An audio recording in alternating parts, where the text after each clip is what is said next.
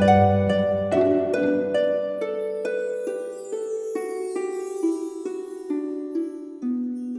イルセラピーでバラ色の人生。宇宙とつながるミオラジオ。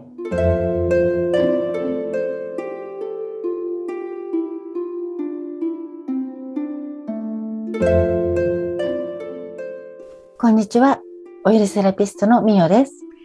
こんにちは、インタビュアーの山口智子です。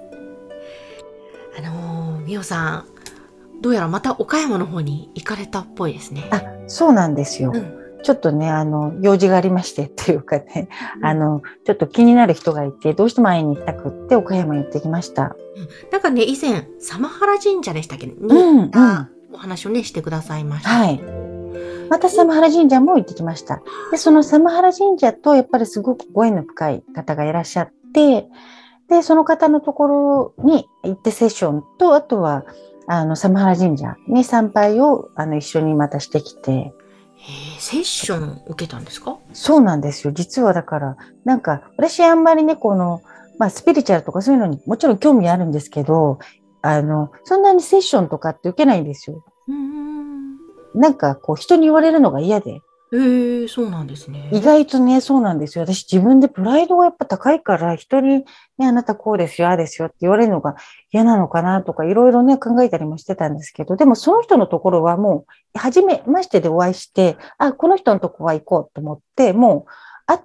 て、初めましての時に、もう行く日にちを予約しました。へっていうーぐらい、多分もう、なんでしょう、多分自分の中で、そういう時は迷いがないので、うん。そういうのには、あの、行きますね。へーえ、うんいかがでしたか？セッション。いやー、なんかね、面白くって、うん。で、まあ、どういうセッションかっていうと、まあね、ちょっとスピリチュアル系のセッションで、私が聞きたかったことっていうのは、まあ、このね、宇宙とみつながるミオラジオっていうので、宇宙ってね、なんか、あの、私にとっては小さい時から、こう、空見上げたりすると、なんか、懐かしいっていうか、帰りたいな、みたいな、こう、気持ちになっちゃうところがあって、で、それの理由っていうのはわからないんですようん。でもちっちゃい時からずっとあって、で、やっぱり、こうね、なんだろう。まあ本当に私なんか全部直球しかボール投げないので、で、ね、日本人ってやっぱり本音と建前があったり、大人の対応っていうのはこういうのは言っちゃいけないとか、うん。自分の中でこうなんか私って人間としてすごく本当に大人な対応ができないし、もうなんかどうしたもんかなっていうので、こうしゃこうなかなかね、馴染めないような、うん。あの、感じがずっとあって、で、そのまあスピリチュアルブームもね、もうあって、私ってでもどこの実は宇宙から来たんだ、地球に来たんだろうみたいな、まあその疑問は結構ずっとあったんですよ。へで、自分でも瞑想ししながら、こう、私がね、いた宇宙、どこみたいな、まあ質問して、それでまあ答えを待つみたいなね、そういう瞑想もよくしてたりして、で、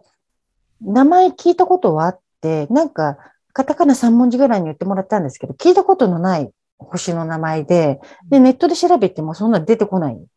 ーで、なんか、ああ、じゃあ、全然ね、気のせいっていうか思い込みだったのかなと思って、ちょっとその名前忘れちゃったんですけども、そんなことをやってて、自分のこう、すごく縁のあるというか、まあ、故郷なのかわからないですけど、その惑星ってどこなんだろうなっていうの気になってて、それを聞きに岡山に行ってきたんですよ。へえ、ど、どうでした？いや、なんか面白いことに、かなり遠い惑星から私来たみたいで、その方も星の名前がわからないっていうぐらい、すごく遠いうんで、あのーなんて言うんだろうな。まあ、その遠い惑星の、あと、あのーそこで、その私のセッション、ね、お話ししてくれた方と、どうも宇宙連合、銀河連合って言ったかな。そういうところで会議をして一緒だったよねって言われて、私は全然覚えてないですよ。うんそうなんですか？っていうだけのことなんですけど。うんそう。それで、あの、やっぱり今地球っていうところがね、この惑星がやっぱり結構大変な時なので、で、それって地球だけにとって大変じゃなくって、やっぱり宇宙って全てがもう全体で影響し合ってるとこなので、ね、地球っていう惑星がこう、わーってこうね、すごく荒れちゃったりすると、全然別の遠い惑星でも影響を受けるらしいんですよね。へう。ん。で、それで、そういうものをな調整するというか、そのために来たらしいんですよ。うんで、なんと、うん。なんとなんと、私その惑星の女王だったらしくって、なんと、笑って、笑ってくださいよ。の女王。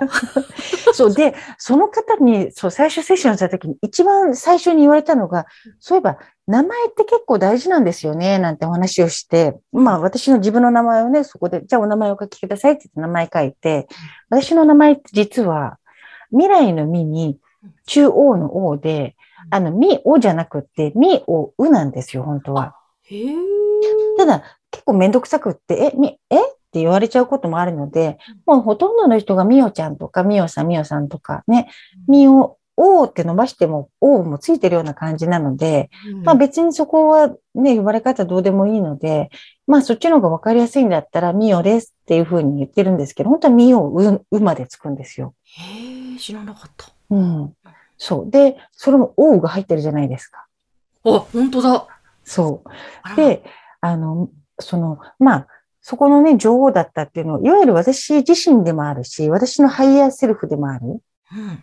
で、なんでそこと今まで繋がれなかったのかなっていうと、やっぱりちょっと閉じ込めてた部分があったらしくって、それを破って本当に自分と一体になれるようにちょっと繋いでいただいたんですよ。でも、本当女王、ミオ、降臨みたいな感じで、自分の体の中に入ってこう、馴染ませるみたいな、うん。そんなこう、瞑想をやって、うん。いや、だからか、ここのところのみおさんはですね、はっちゃけそうですか。あれ？あるというか、なんか、何か、先週はね、政治の話はしちゃうしね。何かが違うぞと思ってたら、そうあ、本当ですか？ことがあったんですね。い。や、だから結局別に何が変わったわけじゃないんですよ。でもやっぱり魂がこう、ちゃんと自分でこうね、統合されてオープンになると、結局そのオーラみたいなのって絶対出るので、ん。なん、かだから、あの、私ね、そんなのって、例えば今までもいろんなスピリチュアルの方で、あの、見えますとか聞こえますとかね、メッセージ伝えますっていう方いっぱいいて、あ、巫女さんでしたねってことはもういつも毎回言われるんですよね。そうなんですね。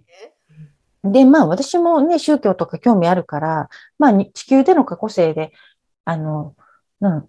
ブッダの時も、キリストの時も、まあいただろうなっていう感覚はあって、別にそこは何も驚かないんですよ、日本のでも。まあそうだろうな、ぐらいな感じで。でも、こう、どこの星から来たのかっていうことに対しては、自分でこう、腹に落ちる答えを得られたことがなかったので、うん今回でもそれを聞いて、あの、自分の体感として、すごくしっくりくる。うんあとしっくりくるのと同時になんかハートがすごく、なんて言うんだろうな。こう、地に足が、ハートが地に足がつくとおかしいですけど、力強さがこう出てくる感じ体感として。うなんかそのことで、えー何これちょっと、なんか適当なこと言ってんじゃないとか、あの、0.1%でも思ったら、私は納得がいかなかったら、それもう受け入れないんですよ。うんうんもう結構その辺白黒はっきりしてるので、はい。だから、あの、こう自分の体に本当にそうかなと思って馴染ませると、あ、なんかこう、フィットしていく、全身にこう指の先までそれがフィットしていくような感覚があって、で、ハート自体もすごく、それで、なん、あの、言葉で表せないですよね。なんとも言えない、この、あ、命の力強さっていうか、あの、自信って言ったらな、あの、なんかね、何かができるぞっていう自信じゃなくって、自分っていうものを信じられる自信、本当に。そういうものがちょっとハートで感じられて、それがすごく嬉しいし、心地いいし、なんだろう。うん。なんか、そうだったんですよね。それ、そんなところに実は行ってきて、お面白いセッションを受けてきました。えー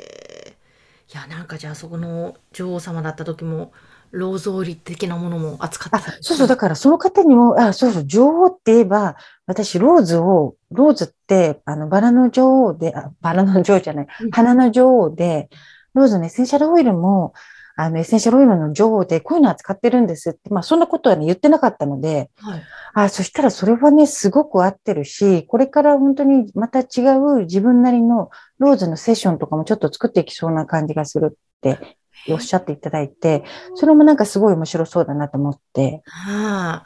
いやー、ちょっと、なんだか、進化しているみおさん。いや、でもなんかそうなんですよ。本当もうね、ちょっと女王みよって呼んでください。わかりました。じゃあ、女王ミオの宇宙とつながるラジちょっ。とね、あの、全部変えないといけないですよね。自分で言っちゃうのかって女王みよと呼べってね。いや、でもそれでなんでしっくりきたかっていうと、実は言ってなかったけど、結構私物事見るときに、すごい上から目線にうんなっちゃうところがあって、そういう感覚ってそういうことだったのかみたいな。なんかこう、民草よみたいなね。なんか、あの、それ言わないですよ。うんで、も、自分でもなんでそういうふうなものの見方をするのかがわからない。なんで別に何の取り柄も特にね、大きな取り柄もないし、何のこう、権威もないし、なのに結構そういう目線でいる自分は分かってたんですよ。でもほら、それはおかしいからもちろん出さないですけど、あの、なんだろう。そういうね、ちょっとう上から目線というか、あの、人を見下すっていうわけじゃなくって、で、その星自体は多分すごく波動の高い、本当に究極に例えば美しいものとかがあった世界だと思うので、なのでやっぱり、あの、すごく波動の高いものに出会った時は、もう迷いがないんですよね。ローズのオイルもそうなんですけども、ビッてきたら繋がっちゃうんで、バッと。まあ、ビッとかバしか言ってないんだけど、言葉で表現できないんですよ。そうか。そう。だから、これは本物の美とか、あの、なんて言うんだろう。真実？そこに真実の愛があったりするものっていうものにはもう迷いなく、もう行っちゃうので、多分その感性を自分で持ってるなと思ってたんですよ。でもそういうことだったのかっていうのが、うんうん女王だったのかみたいな。ああ、腑に落ちましたね。わかりました。じゃあ、だからごきげんようもぴったりなセリフだということですね。上品なね、腑に落ちました。わかりました。じゃあ、皆の衆みたいなね。ねえ。皆さんじゃなくってね。いや、ここからの展開がまた楽しみですが、じゃあまた、これからもね、はい皆さん楽しみに聞いていただきたいと思います。はい、ありがとうございました。みおさん、ありがとうございました。はい。それでは皆さん、ごきげんよう。